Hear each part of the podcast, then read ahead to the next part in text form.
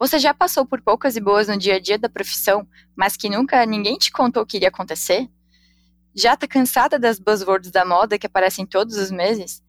Está cansada de mudarem o nome do que a gente faz a cada semestre ou teve que explicar para algum dos seus stakeholders qual era a sua função no time?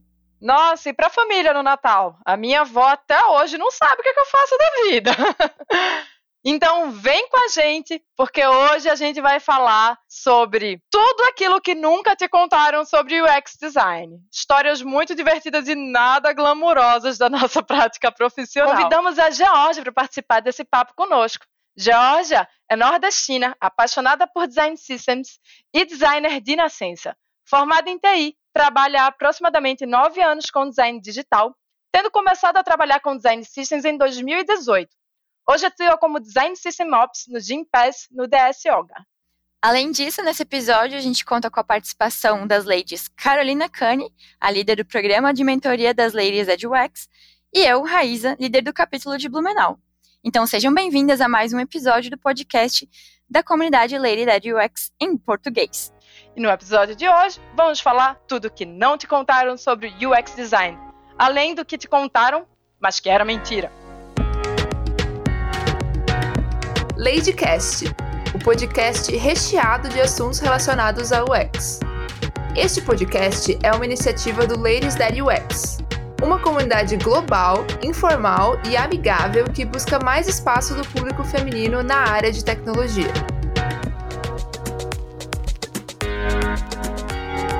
Oi, Georgia, seja bem-vinda. Muito obrigada por aceitar o nosso convite. Muito obrigada, gente. Eu que agradeço. Sempre muito feliz em contribuir com a comunidade. Um prazer estar aqui com vocês, duas outras designers, para a gente ter uma troca muito legal e falar sobre todos os perrengues né, que a gente já passou nessa jornada dentro da profissão.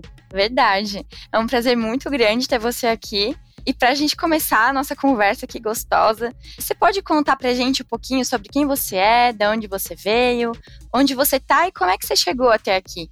Então, meu nome é Georgia, como vocês já me apresentaram. Eu sou nordestina, de Alagoas, nasci em Maceió, capital. Nasci e cresci aqui. E como a Carol me introduziu antes, desde pequena já me identificava com a área de tecnologia, sabe? Sempre gostei muito de mexer com o computador. Quando eu tinha ali uns 12 para 13 anos, eu já fazia blog, eu já ganhava dinheiro fazendo blog. Então, o meu início foi com web design e por muito tempo eu confundi eu confundia design, que era o que eu realmente gostava, mas ainda não sabia, com computação. E aí chegou a hora do vestibular, já estava aí uns seis anos trabalhando com web design, resolvi optar por uma matéria dentro de computação. Eu só não sabia se ia ser engenharia, se ia ser ciência da computação. Caí no curso de sistemas de informação, que foi o que eu mais me identifiquei na época. E aí que eu tirei a dúvida, que eu não gostava de programar, que eu gostava mesmo era de design. Então foi dentro do curso que eu fui conhecendo o que, que era UX design, tá? Não era muito forte aqui em Maceió, então era um tópico que era um ou outro professor dentro do curso que tinha certo conhecimento, mas eu fui super atrás porque eu vi que eu já tocava várias práticas há um bom tempo sem saber que tinha um nome para isso. Então, na faculdade eu fui atrás de experiência profissional também, consegui meu primeiro emprego, que foi em Maceió. Depois de um tempo eu fui passando né, de empresa para empresa, fui trabalhar em São Paulo, trabalhei na Quero Educação, hoje em dia eu estou no Gimpass, que é uma empresa super legal e tem uma escala muito grande, é a maior empresa que eu já trabalhei até hoje. É uma empresa que é brasileira, mas tem pelo mundo todo. Eu trabalho especificamente com Design Systems hoje, já vai fazer três anos que eu trabalho com Design Systems, é o terceiro por onde eu passo. E sou super realizada na área, sabe? Tem essa trajetória aí. Entre 9 e 11 anos, eu não sei muito bem contar, porque como eu comecei muito nova, tem uns anos que eu não conto muito, sabe? Não ponho na conta. Mas sempre gostei de trabalhar com design, com tecnologia, sou super entusiasta. E há um ano comecei a dar aula até, foi um desafio pessoal. Eu criei meu Instagram, que é a Mentoria UX, e comecei para me desenvolver, desenvolver minha comunicação. Então, eu acho até legal já trazer esse ponto me apresentando, porque há um ano e meio atrás eu nunca me imaginaria gravando um podcast. Eu era muito tímida, tinha muita dificuldade de me expressar e me desafiei, porque eu sabia que para subir para um próximo nível dentro da área, eu precisava me comunicar melhor. E foi dando aula que eu descobri isso, e hoje em dia, não só comunicação, mas dar aula me trouxe muita coisa bacana, conheci muita gente legal, me abriu muitas oportunidades. É essa minha trajetória até hoje. Ai, legal. Legal que você falou de web design, né? Na época que eu estava começando também na carreira na faculdade, não existia esse termo UX designer, design de experiência do usuário. não tinha esses nomes, não. Era todo mundo era web designer, porque era só isso que tinha mesmo para se fazer. Não tinha é, é. É, todos esses nomes, essas divisões, se misturava muito, né? O, o front com quem, quem fazia o design da coisa, e era tudo aquele bolo de web design que juntava tudo, né? E quantos nomes vocês já tiveram diferentes na função de vocês, né? Eu já fui designer, só designer, design gráfico, web designer, infografista, infografista digital, designer de interação, UX designer, product designer. Qual é o nome do momento? Como é que vocês veem essas mudanças de nome, né? Da nossa função. Ai, hoje em dia é muita variação que tem. Se a gente não ficar atento, é até difícil, né? Quando você quer mudar de oportunidade, ou se você está começando na área, de entender mesmo o universo. Eu também já tive uma variação enorme de nomes, desde web designer, designer gráfico também, que eu já passei no período é, freelando, product designer, UI barra UX designer, hoje design system ops. Então, assim, são muitos nomes. Se a gente não tem uma ideia do, das possibilidades né, dentro da trilha profissional, fica muito difícil até de se posicionar, né? De montar currículo, montar portfólio, tudo isso. Então, tem que ficar bem atento, tentar conhecer pelo menos os nomes que estão aí com força, né? Hoje em dia. E para conseguir se posicionar, né, gente? Conseguir explicar o que faz, qual sua especialidade, se você tiver uma dentro da área. Eu acho que tudo isso conta muito e é importante a gente conhecer um pouquinho, né, dessas variações, entender por que, que elas existem. Algumas são moda, outras não são, né, não? e é mais nesse sentido mesmo, eu acho que a gente tem que se preocupar com conhecer um pouco mesmo da trilha profissional, né, das ramificações, se é UX Research, se é UX Writing, qual caminho você está seguindo, né, que você quer seguir. Algumas são moda e algumas é fruto do próprio amadurecimento, né, da área que a gente está presenciando, né? Total, total.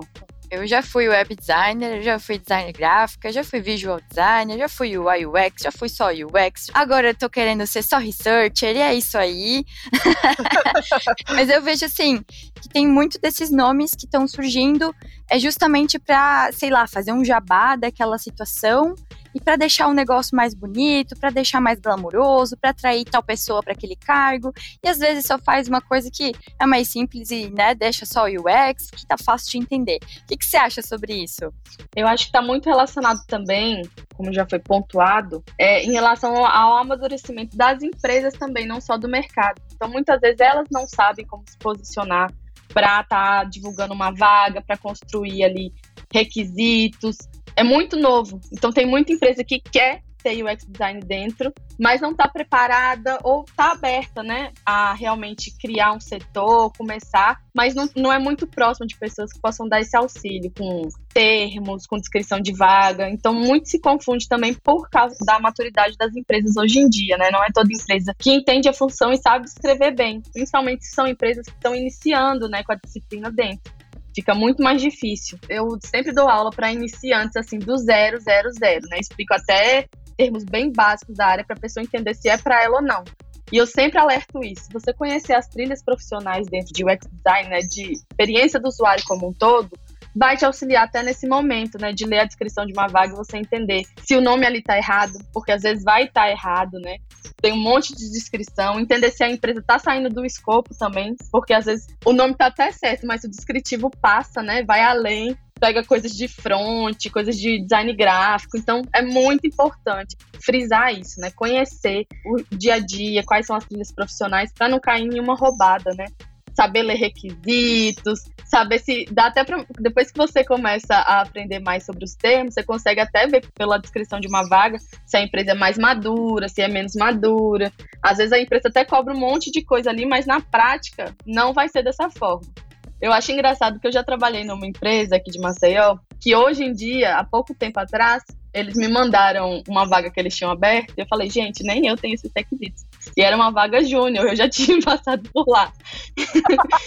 então falta muito desse alinhamento. Às vezes assusta, mas quanto mais você conhecer né, as possibilidades de dia a dia dentro da profissão, fica mais fácil para não cair em uma roubada.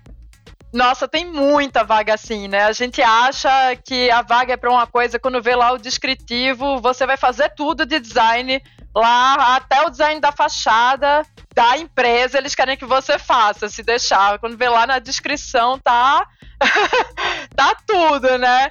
E eu acho que é, é, muito importante a gente falar sobre isso, né? Esses nomes e as diferentes maturidades das empresas. Eu acredito que muitas de nós já passamos por um momento assim da gente entrar iludida mesmo numa vaga. E quando a gente começou assim, ai, os colegas glamorizavam o dia a dia, assim, nossa, a gente joga videogame todo dia lá no trabalho, aí o povo acha que vai ser só videogame. Tô vendo muita gente também é, achando que UX designer só faz workshop, workshop, workshop e co-criação e workshop e esquece que tem essa parte também de você planejar o workshop, pesquisar antes as coisas, né?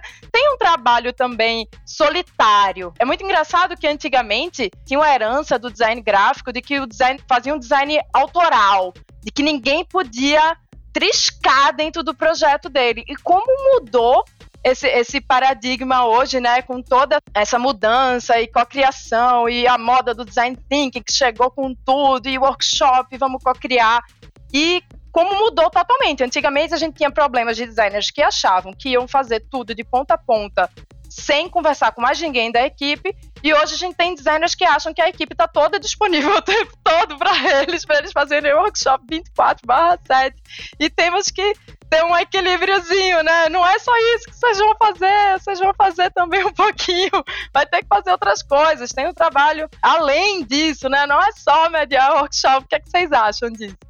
Se confunde muito mesmo com tudo que vem acontecendo hoje em dia. Muito forte está o Instagram, tem muita gente lá falando de UX design, no YouTube, em todo lugar, tem muito acesso à informação. E acaba que nesses veículos, né, muita gente está chegando através deles, e o que, que acontece? É a parte mais glamurosa da profissão, né? Você vê o designer lá fazendo propaganda disso, contando da rotina dele, né, do dia que ele selecionou para te contar, é, mostrando os equipamentos dele, o setup dele, né? Só a parte glamurosa. E aí acaba que você não vê todos os perrengues que no dia a dia, as ilusões que são contadas. Eu comecei muito embaixo. Então, assim, como eu comecei muito embaixo, eu passei por todas as desilusões pelo caminho. Então, desde ir para um lugar onde eu achava que, que o dono né, da startup era o máximo, e entrei lá e quebrei a cara total, carrasco 100%. Já tive de tudo, de achar que todo mundo dentro de UX é colaborativo e é incrível, que as equipes dão super certo, todo mundo é ótimo, e aí você entra, você vê que não é nada disso. Tem muita essa percepção errada sobre as pessoas, né? Principalmente por ter muita palestra, muito evento. Então todo mundo parece legal, mas na realidade não é isso, como qualquer outra profissão. Então é importante até tocar nesse ponto do glamour por trás de UX design, porque parece que é uma profissão muito mais divertida do que muitas outras. E não é, tem muita coisa burocrática, tem muitos momentos assim de estar atolado de tarefa, de ter que trazer respostas. Nós somos pessoas que resolvemos problemas, né? Então, resolver problema não é uma coisa fácil. A gente não resolve com workshop, a gente não resolve tendo um setup melhor, pior, uma cadeira melhor, pior. É, tendo feito 10 palestras, 20, os problemas são reais, né? As empresas querem que a gente esteja ali trazendo resultado, provando resultado, e fica muito essa ilusão de que é um trabalho só divertido, que é um mundo de flores, na verdade não tem nada disso. E é muito importante a gente trazer esses temas, falar dos nossos perrengues mesmo, para as pessoas entenderem que é uma profissão muito legal, com certeza tem muitas coisas positivas e legais, mas tem muita gente chegando através dessa parte glamurosa, né? Se atraindo na área por causa de, do glamour da profissão, digamos assim. Agora a gente tocou num ponto sensível aí. Tá na hora de a gente lavar a roupa, soltar uns bafafá aí. Acho que chegou nessa hora de a gente contar o maior perrengue ou os perrengues que a gente passa pra galera que tá chegando entender que não é tão glamuroso assim, mas também para não desistir e que às vezes é normal e vai ter que passar por cima disso, né? Então eu vou começar. Eu fiz até uma listinha. Eu não sabia nem o que falar primeiro, porque é tanta coisa que passa por debaixo dessa ponte, que meu Deus. Mas assim, eu já ouvi coisas do tipo: olha, trabalhando com software, o executivo da conta não gostar que eu entrei em contato com o usuário para conversar com ele, e aí começa a te barrar para não falar com o usuário. Já ouvi do marketing como se faz uma pesquisa de verdade. Já ouvi de tal pessoa: você faz um slide aí para mim. Já ouvi do PO PO, do PM, ó, trouxe todo o wireframe aqui, ó, tá perfeito, só colocar na tela. Então, acho que tem muito a ver também com o que você falou da maturidade das empresas, né? Era uma coisa que eu, que eu, que eu já percebi, que eu acho que é uma das coisas que mais me chocou quando eu entrei, né? Porque eu vim do gráfico. O que mais chocou foi isso também. Eu tive essa percepção de glamouroso, de meu, é legal, todo mundo quer fazer com um objetivo em comum. Mas não é assim. Às vezes tem briga entre squad, um squad quer uma coisa, outro squad quer outra coisa, aí tem briga entre PM, aí tem briga entre designer, é uma guerra de ego, é um Deus nos acuda. Então, é, e isso é muito do tipo, nossa, a gente quer um UX designer dentro da minha empresa, porque isso é o que o mercado está querendo, isso vai revolucionar o meu serviço ou o meu produto. Só que muitas vezes a empresa não tem o processo necessário, e isso é uma realidade muito cruel, né? Até saiu um estudo da Envision que diz que apenas 1% das empresas na América Latina tem a cultura centrada a partir do design, né? Então, a gente tem que entender também, né, que quando a gente entra para uma vaga de UX designer, a gente vai ser professor. muito professor. A gente vai ter que ensinar como ser centrado no usuário, né? Então, isso é um pouquinho do que eu já passei, tem muita, muita coisa, a gente pode lavar roupa aqui o resto do dia, mas aí eu quero ouvir um pouco da experiência de vocês também. Bom, do meu lado, eu acho que minha maior dificuldade até hoje sempre foi relacionada a pessoas. Então, desde problemas dentro ali da empresa relacionados a top-down, é, a briga entre squads, a aceitar ideias, até espaço de fala, quanto com egos também diretamente, né? Situações de abuso moral, eu já passei em oportunidades de emprego, de levar o meu próprio equipamento. Eu já tive oportunidade de emprego onde eu levava o meu computador pessoal e ainda ouvia que meu computador era ruim. Então, assim, já aconteceu muita coisa, como eu falei para vocês. Eu comecei muito lá embaixo, então já passei por uma gama aí de perrengues dentro da área, promoções sem remuneração. Eu já fui lead várias vezes sem receber um real a mais por causa disso. Então já aconteceu, já aconteceu de eu trabalhar em uma empresa por mais de um ano não receber um feedback tudo isso, né, vai somando ali um ponto ou outro na nossa maturidade também. Às vezes até são pontos que a gente vai aprendendo para não passar mais, né? Hoje em dia eu sei as coisas que eu estou disposta a passar e as coisas as quais eu não estou disposta a passar, principalmente quando a gente está nessa base, né, de respeito, de convívio, tudo isso. E do lado também dentro da empresa, eu acho que a gente acaba passando por perrengues que às vezes nem nota. Então, eu já tive uma oportunidade onde eu e meu liderado, a gente estava é, indo para essa outra empresa e ele foi nivelado acima de mim nessa nova empresa. Eu acho que foi a situação mais cabulosa assim, que eu já passei. De ver os dois testes e assim, não ter uma justificativa. Então, esse foi o primeiro momento que eu levei muitos meses para começar a parar e pensar. Era porque eu era mulher e ele homem?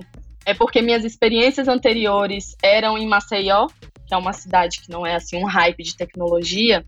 Então, às vezes a gente também vai passar por momentos assim, sabe? Que a ficha só vai cair mais lá na frente para uma situação às vezes de preconceito mesmo, né? Um nivelamento errado, perder uma oportunidade. Então, tudo isso a gente vai ganhando com o tempo. Os desafios, né, eles vão mudando ao longo da nossa carreira e a gente vai absorvendo isso de diferentes formas, mas a gente tem que passar por isso para criar casquinha, sabe? Não por coisas muito ruins, mas por dificuldades que vão aparecendo no caminho, né? E até para a gente se conhecer como profissional. Tem muita gente chegando muito nova na área, né?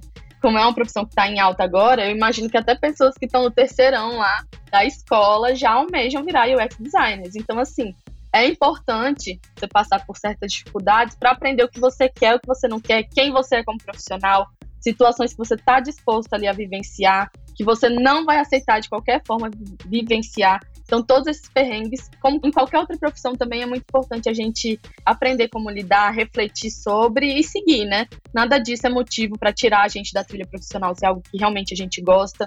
Sempre vai ter um lugar melhor para você trabalhar, sempre vai ter uma equipe mais organizada. Às vezes o problema é da empresa, às vezes o problema é do time que você está inserido dentro da empresa, às vezes o problema é você que não está conseguindo se nivelar legal ou alguém que não te dá não tá te dando feedbacks claros para você melhorar. Então é entendendo né, esses pontos e saber o momento de partir para uma próxima oportunidade, o momento de trabalhar algo em si mesmo. Enfim, eu acho que isso tudo faz parte, né, de lidar com esses perrengues aí do caminho.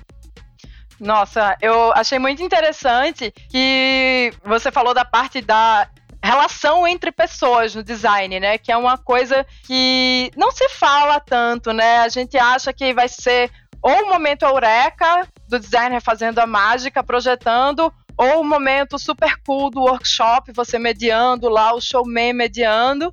Mas é, o que não se fala é que boa parte do trabalho é você defender e argumentar porque você projetou aquelas coisas daquele jeito.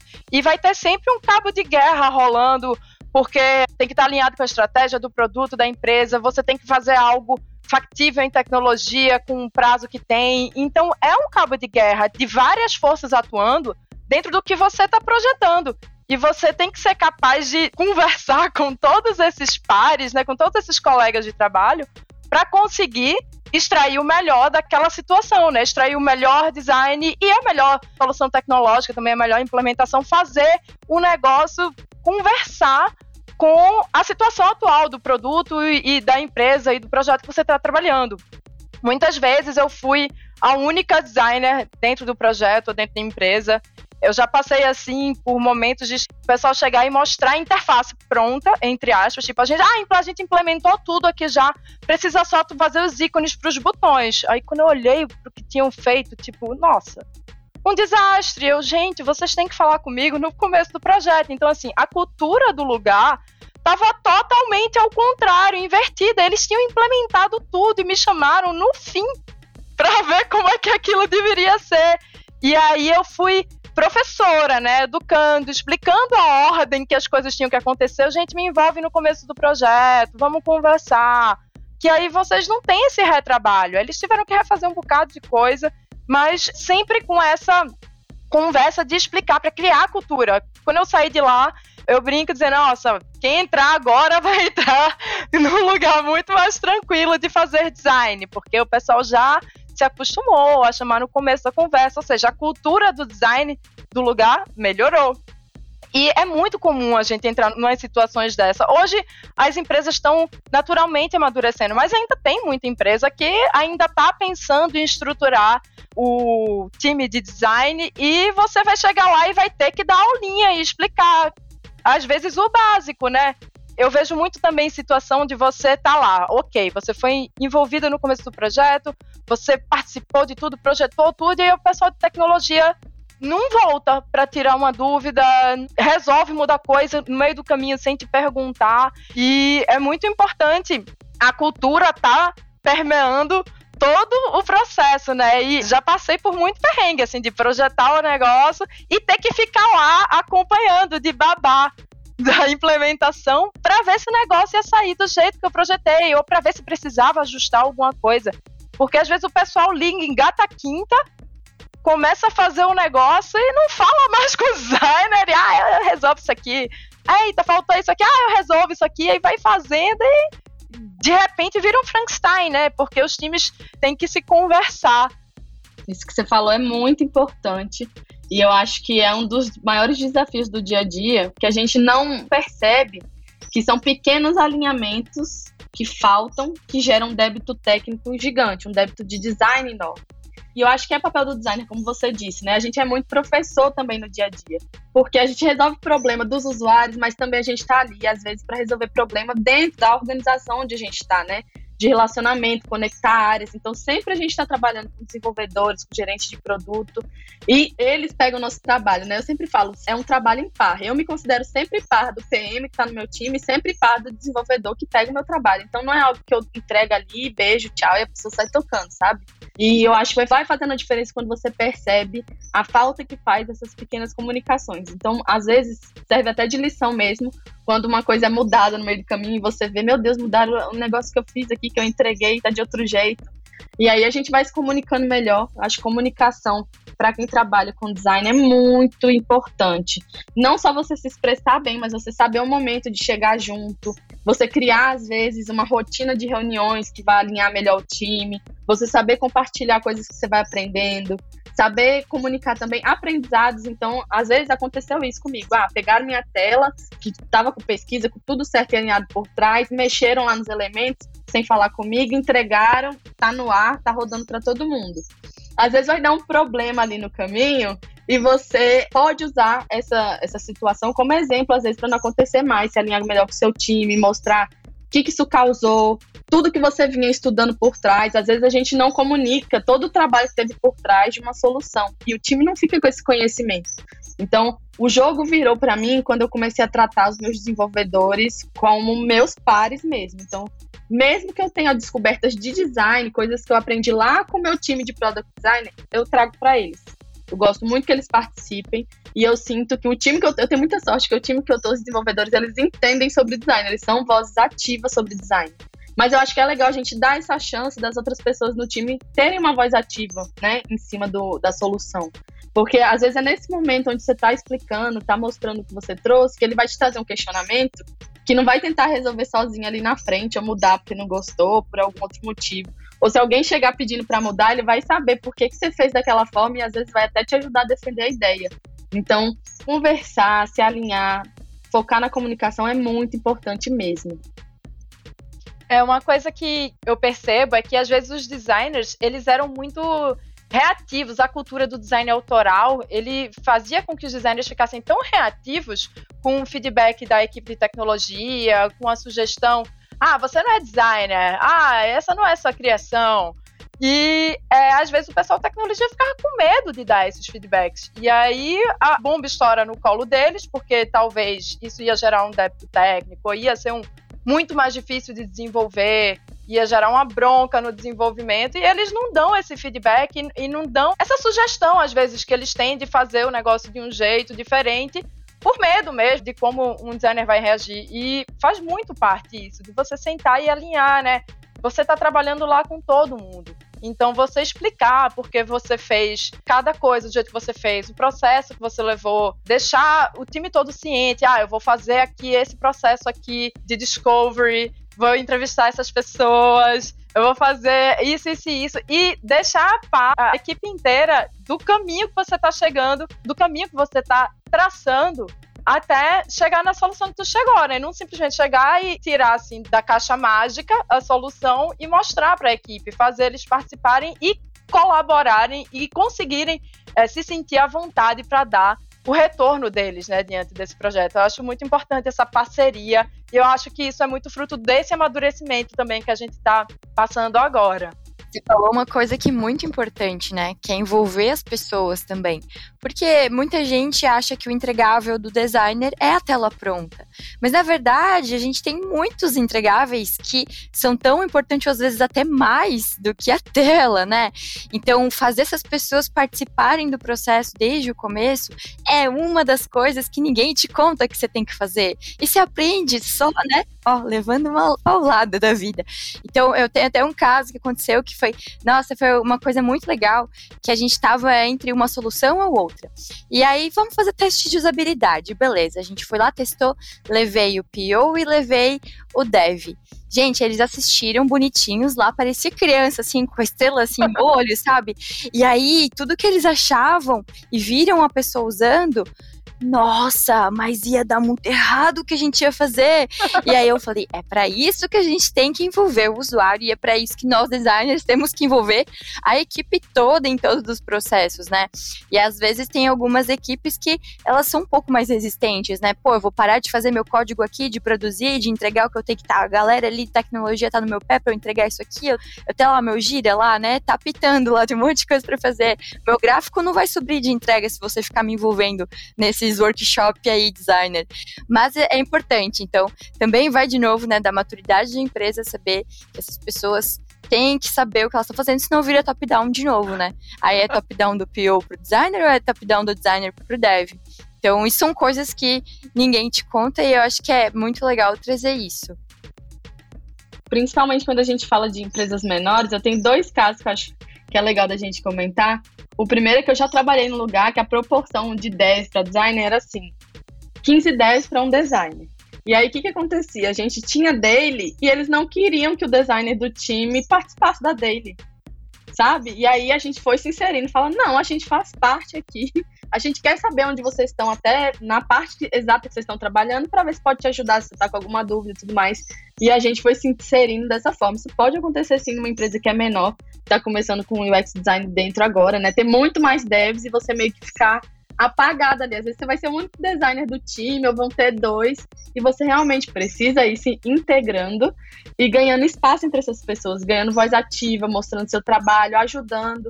Às vezes a gente vai ganhar isso realmente pedindo para participar, sabe? Mas é importante pedir e participar mesmo. E outra situação engraçada que já aconteceu muito comigo, é depois que eu já estava na dele, no planning, né, nesse mesmo lugar, eles queriam que eu resolvesse na hora. Então, tava aqui no planning, eu mostrava a tela, a gente tá com problema X, o que, que você vai fazer para melhorar? E aí eles querem que você fale assim, ó, na hora. E não é assim que funciona, né? A gente sabe. Às vezes a gente tem que explicar, ó, meu trabalho não funciona dessa forma, não é instantâneo, sabe? Eu tenho que sentar, eu tenho que pensar, eu vou ver, eu vou estudar. Então me dá um tempo, me dá um dia. Às vezes é negociando o prazo, é mostrando que não é na hora que eles querem, não é qualquer coisa que você vai jogar ali para solucionar o problema que vai funcionar. Então, tudo vai depender muito da empresa onde você está, do tamanho do time de design versus o tamanho do time de desenvolvedores, se tem PO no meio, se tem PM no meio. Vai depender muito, mas a dica que eu acho que, no geral, que pode ajudar todo mundo é se torne uma voz ativa, sabe? Nem que seja pedindo, nem que seja ganhando confiança aos poucos, nem que seja vendo as formas que você pode contribuir, mesmo que um pouquinho ali no dia a dia de um, de outro. Trate esses dois papéis como pares seu no dia a dia, que vai dar mais certo, né? Vocês vão se conhecendo melhor e vão trabalhando melhor como time, como equipe mesmo, para não ficar todos contra o designer, né? Acontece esse tipo de situação. E nem ficar o designer contra todos, né? Ficar o cabo Exato. de guerra e ninguém se entende, o designer fala uma língua, o, o PO, o PM e tech fala outra, e ninguém se entende. E aí o designer, ah, eu vou fazer o discovery, vamos fazer um workshop, ninguém sabe o que é isso. E aí vamos falar dessas palavras da moda, né? Do momento. Quem aguenta mais ter que saber mais uma palavra diferente para a mesma coisa, né? A gente tava conversando aqui antes de começar a gravar, a gente tava falando do Discovery, né? Discovery, que é, nossa, mapeamento do problema, né? Tem, tem, tem como falar em português isso, mas tem que ser em inglês, tem que ter um nome em inglês, design thinking, processo de design, metodologia de design, né? Design thinking. e é como a gente vai enchendo de buzzword e isso às vezes é, atrapalha, né? Da gente se comunicar, que é a, a, grande raiz do processo, é a gente conseguir se comunicar com todo mundo e não para de inventar, de aparecer palavra de todos os lados da área da gente e a gente tem que tanto saber essas palavras todas e a palavra da moda, como é que chama na palavra da moda do processo que você vai fazer e também saber a palavra da moda também de tecnologia, de gestão de projeto de tudo para conseguir se comunicar, né? É a Torre de Babel. Como é que vocês lidam com esse dia a dia de Torre de Babel? Como se manter atualizada e conseguir se comunicar com todas essas palavras que ficam popando todo dia? Faz muito parte de você entender né, o significado por trás, como você deu o exemplo do Discovery perfeito. É um processo ali que está acontecendo. A gente nem sempre precisa estar tá reforçando termos para explicar o que, que a gente está fazendo, o que foi feito, quais vão ser os processos ali no meio do problema que você vai resolver naquela semana, naquela sprint. Então, acho que saber se comunicar além dessas palavras é muito importante. E também ir aprendendo a comunicar isso com as outras pessoas, sabe? Não ficar reforçando. Se você sente que é uma coisa que não está sendo muito entendida pela equipe, às vezes é uma linguagem mais comum do time de design, mas você sente que você não está se comunicando com as outras pessoas quando você está tentando explicar e usando essas palavras da moda, né? tem muita coisa. Tem metodologia Double Diamond, que o povo fala muito, handoff, tudo isso, né? Handoff, por exemplo, é parte do nosso dia a dia, é uma coisa óbvia, mas nem sempre, para uma pessoa que está começando agora na área, é, é, um termo que é claro, sabe? O que, que é handoff? É o seu entregável ali. A forma que você entrega está por trás também, o seu delivery, né? Como está sendo entregue, se o desenvolvedor está pegando bem, se ele está entendendo. Então, entender o que tem por trás dessas palavras, eu acho que é o mais importante para não cair nisso de ficar falando, falando, falando e às vezes não está sendo nem ouvido, né? Não está sendo compreendido. Acho que esse é o perigo dessas palavras da moda, sabe? Você não passar a mensagem real e você não captar o máximo de pessoas possível que estão conectadas naquele problema. Porque um desenvolvedor, vamos usar o front como exemplo, o front que vai fazer a sua tela ali, digamos, é, ele faz parte do problema também, mesmo ele pegando o problema já todo maturado, né, pesquisa tudo por trás, ele está tocando no problema. Então vamos todo mundo conversar numa linguagem que dê para se entender, que dê para palpitar um com o outro, ter uma conversa produtiva. Então se você sentir, né, que tem essas palavras que o seu time, o contexto onde você está inserido tem dificuldade, não tem para que ficar usando porque você escuta em outros lugares, sabe? Vou dar o meu exemplo, que Maceió né, é uma capital, mas é uma cidade que não é tão forte em tecnologia em si. E aí tem empresas muito menores aqui, fábricas de software pequenas, onde muitas vezes a, as palavras da moda não fazem parte do dia a dia, não são compreensíveis para toda a equipe e a gente tem que se comunicar de alguma forma, né? Conhecer por trás e evitar usar dependendo do contexto, sentir que é uma barreira, é muito importante, né? Vamos abrasileirar tudo, que a gente tá no Brasil, então workshop, vamos lá, dinâmica. Ai, Ariano Suassuna vai curtir aí essa política de portuguesar tudo. Mas então, afinal de contas, né? Como é que é de verdade o trabalho que o designer precisa fazer no dia a dia, né? Quais que são as habilidades que a pessoa tem que ter, que você já mencionou que a comunicação é uma delas, para se tornar um bom UX designer, que não é esse todo bafafá glamourizado que a galera põe por aí nas redes sociais. Eu acho que tem umas características muito importantes que não necessariamente estão ligadas é, para o lado técnico. O lado técnico meio que tem uma trilha que é legal todo mundo seguir. E com o tempo você vai adquirindo, né, com as experiências por onde você vai passando. Você passar por uma empresa menor, uma maior, você vai ganhando essas experiências, mas eu acho que focar em autoconhecimento é uma coisa primeiro, muito importante você saber o que, é fraco e o que, que é forte no seu perfil. Então, ah, como eu mencionei muito aqui, comunicação é muito importante. Eu subi vários degraus durante a carreira por desenvolver a minha comunicação, né? Melhorar, porque eu sabia que era um ponto fraco meu. Então, sempre você ter essa percepção de você mesmo sobre o que, que é forte, o que é fraco em mim, vai te ajudar a trabalhar nesses pontos de uma forma mais efetiva. Então, acho que a gente pontua comunicação, autoconhecimento, organização. Sempre que eu falo de organização, as pessoas estranham, mas eu gosto de reforçar. Organização não tem a ver com você ter o quarto organizado, com o seu armário ser arrumado, nada disso. Ricondo. Ricondo, nada disso.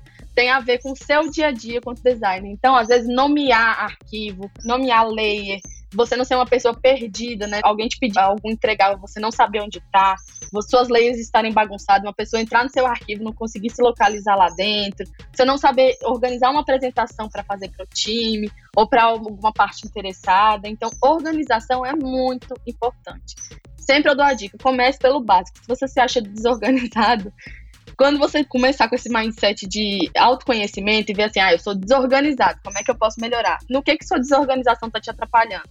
Você não está sabendo mostrar o que você está trabalhando para outras pessoas porque está bagunçado, você não está se organizando, você se perde em reuniões porque você não leva umas anotações ali para o lado. O que, que pode melhorar seu dia a dia razoavelmente, né?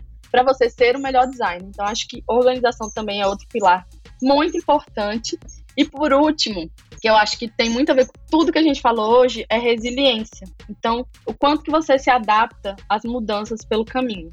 Hoje em dia, como tá muito no hype, né, a profissão, você conhece muitos designers tão famosos até hoje em dia, né, que são influencers, que são isso, que são aquilo, mas você não vê tanto o lado que a gente comentou hoje, dos perrengues, do dia a dia, das dificuldades.